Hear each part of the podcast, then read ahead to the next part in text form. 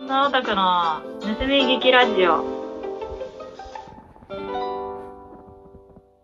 うことで始まりました第4回なんですけれども、今回のテーマは、えー、タイで大人気、あタイおよび日本でも、まあ、ツイッターとかで大人気の BL ドラマ、ソータスについて話したいと思います。うん。あれ全部見たっけ？シーズン1だけか。シーズン1だけだね。ああ。いやーなんだかんだ面白かったね。いや、なんだかんだめっちゃ面白かった。すごい。でも正直ね、やっぱりね、あの、送達制度のね、よくや、送達制度のいいところと悪いところがね、あった。そう、送達制度が、で、なんか、なんだっけな、送達制度が現実のタイにもあるんだよっていう話は聞いていて、でもまさか、その、まあ、言うて日本のね、少女漫画の生徒会みたいにちょっと誇張されているのかなと思ったんよね、最初。うん、そうだねでもなんか。本当にあるらしいという、うんそこで一回驚きましたね。うんでもあのテンションでずっとやっとるということを知って、タイ怖も それ大学でやっとる。まあ、あれ見てね、正直あの、高校かなって思ったよね。ああ、だけどなんか原作小説とかで高校だったけど、その、まあ、なんかキャスティングのあれとかで大学っていう設定に直したんかなとか。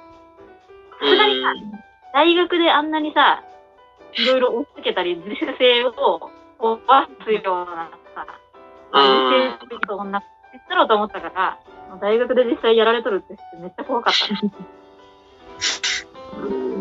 うんなんかタイの留学生の人とかあって、結構怖い体験して日本に来とるんだなと思って、なんか尊敬したよ。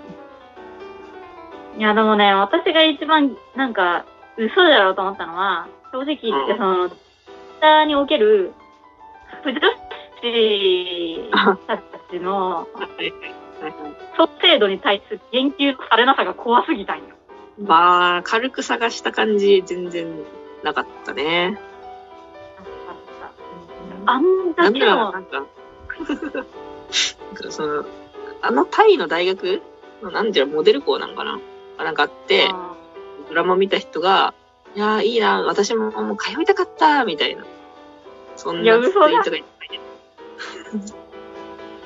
いや、それもう、嘘だろ。マジで。いや、なんか、不女子ってさ、ボーイズラブがあると周りに何も見えなくなるよね。そのボーイズラブにしかね、目がいっとらんのかもしれん。いいことよ。うん。でもやっぱあれ、いや、あのドラマについて言うなら、やっぱなんかこう、演出とかもそうだけど、やっぱこう、ちょっとキラキラ感がね、キラキラ映画というか、やっぱこう、まあ、スペック的な感じにね、受け取ってるから、そんな真面目にわざわざ考えたりしてるというあはいはいことかもしれない。まあなんかそこまでね、その送達制度への描写はもう、まあちょっとあんまり真面目にね、考えてないみたいな。はいはい。味付けで。いや、なんかその味付けにしては濃すぎたい まあそうだよね。そうだよね。な。スパイスイすぎたい。スパイスイが過ぎるんよ。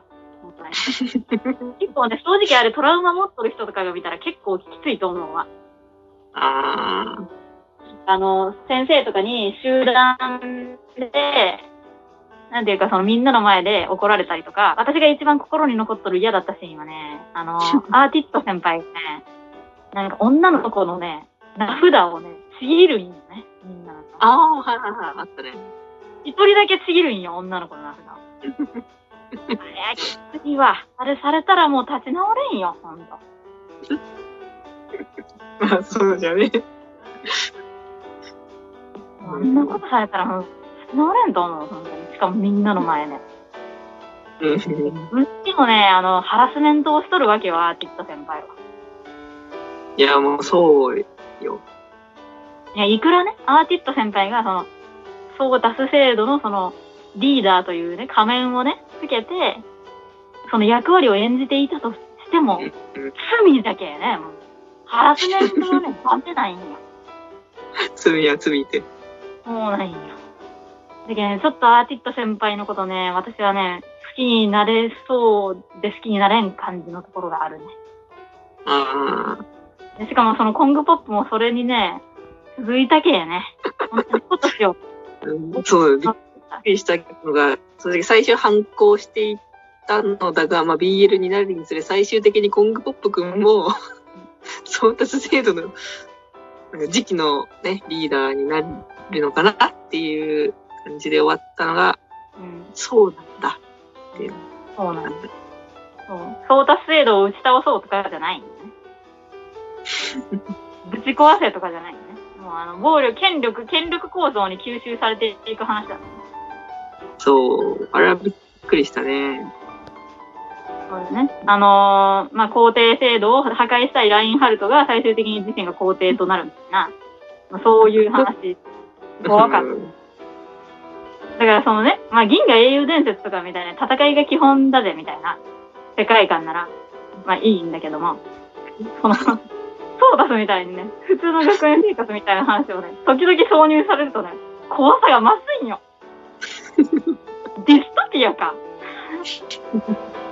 あの大学は本当ディディストピアだけどね。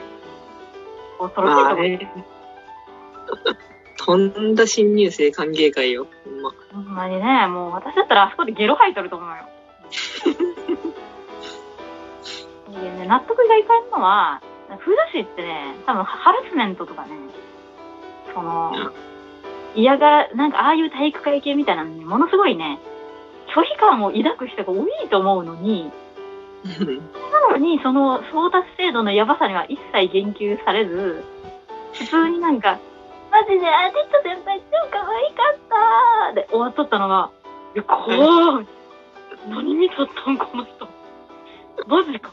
いや、まあ、わかるわかる。いや、でもやっぱちょっと思ってるけどね、やっぱ一号さんはね、その、虚構の物語とね、現実世界をね、非常にフラットな目線で見とるけね、やっぱそう、そうなってるよ。そうだね。そうそう。まあ、いや本本気でその虚構の物語で行われている、なんかね、その暴力とかねうん、ハラスメントとかね、これは暴力なんです。言ってくれたらね、けどねこれ普通に出されるとね、こーってなる。うん自覚なき暴力はね。そうなん、一番怖えんよ。自覚なき暴力が。一番怖え。一番もうほんまに。そういうのなんかね、一番やばいから。不女子怖っと思って。うん。すごいね、いやなんかツツイッターっていろんな層がいるからよくわからんのだけど、なんかすごいさ、めっちゃこう、フェミニスト的なこと言う人とかもいるじゃん。で、なんかその中にも別に普通に不女子とかいるし、なんか不女子ってそういうのに意識高いんかなハラスメントとかすごい考えとんかなって思ったけど、なんか相達制度のあれを見て、本当に何一つ何も言わないっていうのは、本当にどういうつもりなのかという気持ちになったね。まあ、いやあの、ソータス見て普通に不女子に対する、あの、なんか不信感が高まった。怖いよ、。多分やっぱ、いや、見とる層が違うよ。だからその、一話見てる時にも話、まあ、なんかが見てさ、あ、相達制度って本当にあるんだってなった時に話したけどさ、うん。で、相達制度に本気でそう、いやいやいやって思う人とか、で、鬼滅にいやいやいやって思う人はもう1話で切っとる。あ、そうだね。そうだね。そうだ。そもそも見んのね。そう鬼滅見てしんどいなと思う人も、ソータス見てしんどいなと思う人ももう無理だ。1話の時点でもう無理だと。なるほどね。そうや、ソータス制度にね、まあ、ソータスに真剣にね、いやいやいやって思ってね、匿名ハテナとかで書くような人はもうおらん。まあ、まず見てないね。そうだから正直言うと、だけどそれが相達制度の、まあ、最初に言ったいいところ悪いところっていうのがあったけど、ある意味その、ソータスというドラマ自体は結構まあ普通に凡庸なあドラマで言うなれば。だけど、まあ多分ね、ソータス制度がなかったらね、普通にね、途中でもう見るのやめてたと思うんよ、我々は。ああ、そうじゃね。多分興味になってたと思うんだけど、なんか、あそういう、そう、そういう人間、そういうオタク、そういうタイプのオタクなんですけど、わ我々、女オタク1号2号は、その、もしソータスにおいてソータス制度がなかった場合、ただの BL ドラマだったら絶対見ないというタイプのオタクなんですけど、ある種ソータス制度というスパイスがあったから、まあ眠気が覚めたんよね。途中で、あの、全校生、全新入生の目の前で、名札の、名札をビリビリに見せつけるみたいな。偽物にする。女の子を。これは目が離せんなという眠気魂にね。いろいろなんかちょっと頭のおかしいこといろいろやってた。いい感じの眠気魂になってとかで、まあいいところもある。そう いうね。それが今回はちょっとあの、まあ、ちょっと不女子に対する不信感が強まって、まあ今後不女子がなんかこのそういう、なんか、ハラスメントって良くないとかいう話をしてても、お前はじゃあそのハラスメントを BL の味付けされても美味しくいただいてしまうんだろうが、どうせ。という気持ちになってしまうっていう。うんあの、一方の心の中に不信感が植え付けられたという悲しい話。はい。それで第4話、ソータス、テーマ、ソータスを終わります。